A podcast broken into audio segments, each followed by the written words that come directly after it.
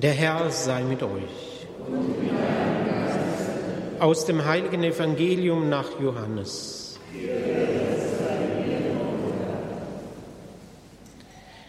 Es war ein Fest der Juden und Jesus ging hinauf nach Jerusalem.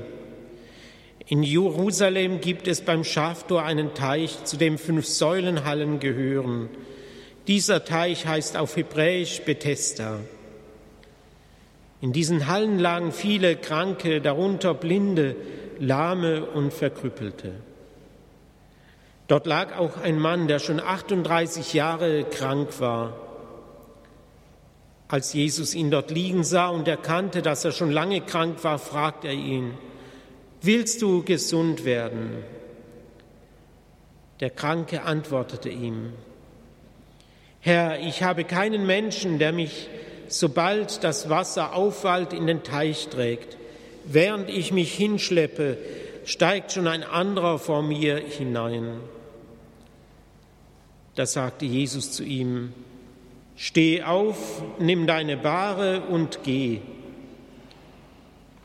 Sofort wurde der Mann gesund, nahm seine Bahre und ging. Dieser Tag war aber ein Sabbat. Das sagten die Juden zu dem Geheilten. Es ist Sabbat, du darfst deine Bahre nicht tragen. Er erwiderte, der Mann, der mich gesund gemacht hat, sagte zu mir, nimm deine Bahre und geh. Sie fragten ihn, wer ist das denn, der zu dir gesagt hat, nimm deine Bahre und geh? Der Geheilte wusste aber nicht, wer es war. Jesus war nämlich weggegangen, weil sich dort eine große Menschenmenge angesammelt hatte. Später traf ihn Jesus im Tempel und sagte zu ihm, Jetzt bist du gesund, sündige nicht mehr, damit dir nicht noch Schlimmeres zustößt.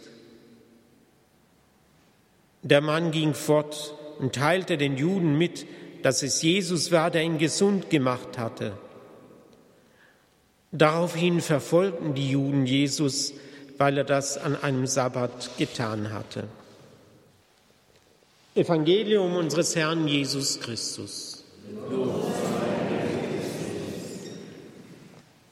Liebe Schwestern und Brüder, wenn auch die heutigen Texte nicht ausdrücklich zu jenen gehören, die die Kirche für die Taufbewerber, die in der Osternacht früher getauft werden sind, ausgewählt hat, so sind es doch Texte, die von der Quelle, vom Wasser sprechen mit seiner heilenden Kraft und die doch ein Hinweis sein können auch auf die Taufe.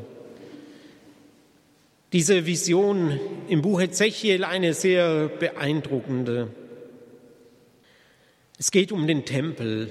Der Tempel war das Zentrum der kulturellen Ausübung der Juden, des Kultes. Und Jesus hat dies gar nicht abgelehnt, sondern er ist immer wieder in den Tempel hinaufgegangen, um dort auch zu seinem Vater zu beten. Und gerade in der Geschäftigkeit, die sich im Tempel immer wieder angesammelt hatte, hat Jesus auch Anstoß genommen. Und wir kennen die Tempelreinigung wo er gesagt hat, macht das Haus meines Vaters nicht zu einer Markthalle. Dieser Tempel kannte tatsächlich eine Tempelquelle, von der heute nun auch in der Vision des Ezechiel die Rede ist. Diese Tempelquelle, dieser Fluss, der gleichsam als Rinnsal zuerst unter der Tempelschwelle hervorquillt und dann sich erströmt und hinabfließt in die Araba. Ein Fluss, der dann eben immer stärker wird, anschwillt, bis es ein Fluss ist, den man nicht einfach durchschreiten kann. Und das Erstaunliche an diesem Fluss, dort wo er hinkommt, wird das Wasser, in das er hineinfließt, zuletzt in die Araba, wird dieses Wasser gesund. Völlig außergewöhnlich. Wenn gesundes Wasser in schmutziges Wasser fließt, dann wird nämlich auch das Gesunde schmutzig. Hier aber ist es so, überall, wo dieses Rinnsal, das vom Tempel herkommt, hinfließt und sich ergießt und anschwillt, wird eben alles gesund. Und die Bäume links und rechts tragen Früchte mehrmals im Jahr. Ein Bild von diesem Propheten, das den Menschen irgendwie auch Trost und Hoffnung gegeben hat. Da ist eine Quelle, die sich ergießt über das Land, die Früchte hervorbringt, die das Dürstende tränkt, die Krankes heil macht, das kranke Wasser. Die Kirchenväter haben in diesem Bild, in dieser Vision etwas gesehen, was sich dann eigentlich erst in Jesus selber, in seiner Hingabe am Kreuz zur Erfüllung kommt. Jesus, der seine Seite öffnen lässt, dessen Seite geöffnet wird, aus dem Blut und Wasser hervorströmen. Eine Quelle, die dem Menschen Rettung bringt, dem Sünder Versöhnung, dem Menschen neues Leben, den Taufbewerbern, denen Wasser übergegossen wird, in das sie eingetaucht worden sind und das letztlich eine Fortführung dieses Bildes sein will. Eine Realität, eine Wirklichkeit. Jesus selber sagte mal über den Tempel, reiß diesen Tempel nieder und in drei Tagen werde ich ihn wieder aufbauen. Er meinte den Tempel seines Leibes. Das zeigt, wie Jesus selber eben wirklich den Tempel und diese Vision des Ezechiel auf sich hin gesehen, gedeutet, ja noch mehr, dass er selber die Erfüllung dieser Vision gewesen ist. Und nun darf ein Mann zur Zeit Jesu ganz konkret erleben, wer ist eigentlich die Quelle, aus der ich Hoffnung schöpfen kann, die mich gesund macht. Wer heute nach Jerusalem geht, kann die letzten Gemäuer dieses Teiches mit den Säulenhallen noch sehen. Von Wasser ist dort nichts mehr zu sehen, aber die Gebäude drumherum, wo diese vielen Kranken lagerten, welcher Anblick, Blinde, Lahme und Verkrüppelte heißt es heute im Evangelium. Und dieser Quelle, auch damals in diesem Teich Bethesda, der schrieb man eben heilende Kraft zu. Aber geheilt wurde immer gerade jener, der als diese Quelle aufwohl emporstieg, als erster hineinkam. Für jemand wie diesen Mann, der 38 Jahre schon krank war und der niemand hatte, der ihm in dieses Wasser, wenn es emporstieg, hineingeholfen hätte, ein Unding, Heilung zu finden und zu erwarten. Denn ehe er einen Schritt hätte überhaupt tun können, was er nicht konnte, weil er gelähmt war, weil er nicht gehfähig war, waren schon viele andere dort. Und genau dieser Kranke, unfähig zum Gehen, zu ihm kommt nun Jesus. Und bevor dieser Kranke etwas sagen konnte, hat Jesus schon seine Not gesehen. Und so fragt ihn ohne Umschweife, Jesus, willst du gesund werden? Und dann ist die Antwort des Kranken zunächst interessant. Auf diese Frage hin hätte es eigentlich aus ihm herausplatzen können. Ja, natürlich will ich gesund werden. So und so lange warte ich schon. So und so groß ist die Last meines Lebens. Ist das noch eine Frage, ob ich gesund werden will? Jesus will es hören. Er will, dass wir um das bitten, was er an uns wirken soll. Er überschüttet uns nicht einfach mit Wohltaten. Es ist kein Automatismus, sondern Jesus möchte und lädt uns ja dazu ein, dass wir unseren Willen zum Ausdruck bringen, unsere Nöte wirklich ausdrücken. Aber dieser Kranke antwortete eben nicht mit einem Ausruf, ja natürlich will ich gesund werden, sondern er antwortet mit einer Not, mit einer Schwierigkeit. Herr, ich habe keinen Menschen, der mich sobald das Wasser aufwallt in den Teich trägt. Während ich mich hinschleppe, steigt schon ein anderer vor mir hinein.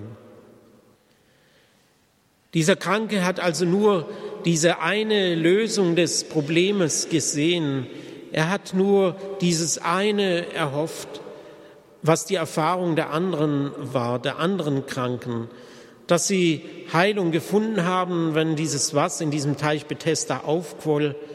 Das war für sie die Hoffnung, dass es vielleicht auch eine andere Lösung gibt. Damit hat niemand gerechnet und gerade eben auch unser Kranke nicht, der schon so lange dahin litt. Und dann darf er erfahren, dass da die Quelle des Teiches Bethesda, der man Heilwirkung zugeschrieben hatte, dass das sich noch mehr erfüllt in der Person Jesus selber, ohne hineingetragen zu werden in dieses Wasser, ohne hinabgelassen zu werden in diesen Teich. Ruft Jesus ihm einfach zu, steh auf, nimm deine Bahre und geh.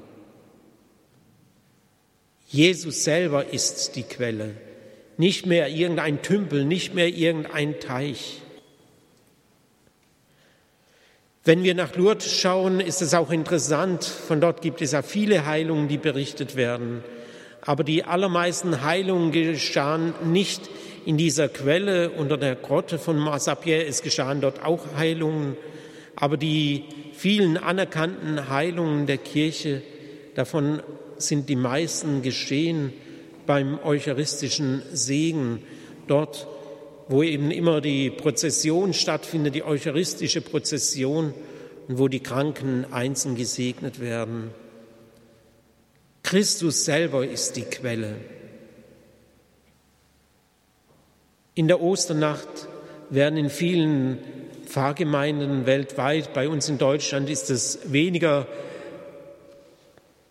Tradition geblieben, in anderen Gemeinden schon werden gerade in der Osternacht Menschen auch getauft. Da erschließt sich die Quelle. Christus ist die Quelle. Wie der Altar in jeder Kirche auch nicht nur einfach ein Gemäuer ist, sondern die Liturgie sagt, der Altar selber ist das Zeichen, ist das Symbol, der Ort vielmehr die Person Jesu Christi, von der aus Heil und Segen ausgeht. Liebe Schwestern und Brüder, auch wir kommen immer wieder mit unseren Bedrängnissen, mit unseren Nöten, mit unseren Gebrechlichkeiten körperlicher und seelischer Art. Sind wir wie dieser Mann, der 38 Jahre krank war und der eigentlich keine Hoffnung mehr hat auf irgendeine Möglichkeit der Heilung, der immer nur noch in dieser Schiene gelebt hat, ich muss da hinein in den Teich, aber weil ich niemanden habe, der mich dahin trägt, ich kann keine andere Lösung mehr sehen, also es gibt für mich keine Hoffnung. Sind wir Menschen, die wir in unseren Gedanken schon festgelegt sind, wie Jesus uns helfen müsste oder heilen müsste und finden wir vielleicht gerade deshalb manchmal keine Heilung, weil wir in unserer Vorstellung so festgelegt sind und nichts anderes erwarten als das, was wir uns vorstellen können? Oder können wir auch unsere Not Jesus übergeben und sagen, du hast eine Lösung, du weißt, was mir helfen kann. Ich möchte dir nicht vorschreiben, wie du und was du und wann du wirken musst sondern es liegt in deiner Hand und Macht, mir beizustehen, mir zu helfen, so wie du willst, auf die Art und Weise, wie du es eben machst und kannst.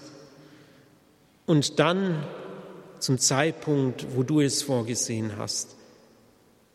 Haben wir noch Hoffnung auf Lösungen, die über unsere Vorstellungen hinausgehen? Hier dieser Kranke durfte es erleben.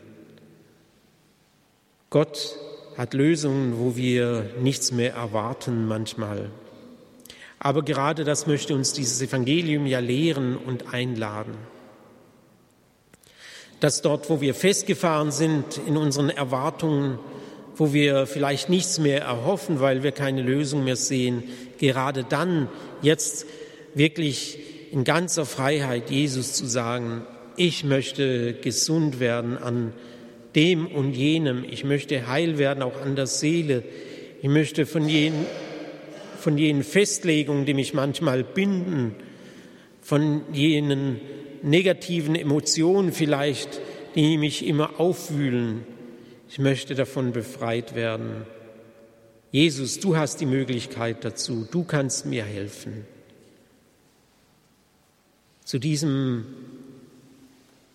Gebet, zu diesem Bekenntnis, zu diesem Vertrauen möchte uns Jesus heute durch dieses Evangelium einladen, dass sich diese Quelle, die von ihm ausgeht, vielleicht jetzt auch durch die Eucharistie, durch den Empfang der Kommunion, dass sich diese Quelle mir erschließt und dass ich das Heil finde, nach dem ich mich so sehne. Oder mindestens die Kraft, das zu tragen, was mir das Leben auferlegt. Auch das ist eine Quelle, die Kraft, im Glauben zu bleiben, vorwärts zu gehen, auch wenn sich scheinbar zunächst einmal äußerlich nichts tut. Jesus ist die Quelle, aus der ich lebe, jetzt schon. Er ist die Person, die für mich die Medizin des Lebens ist.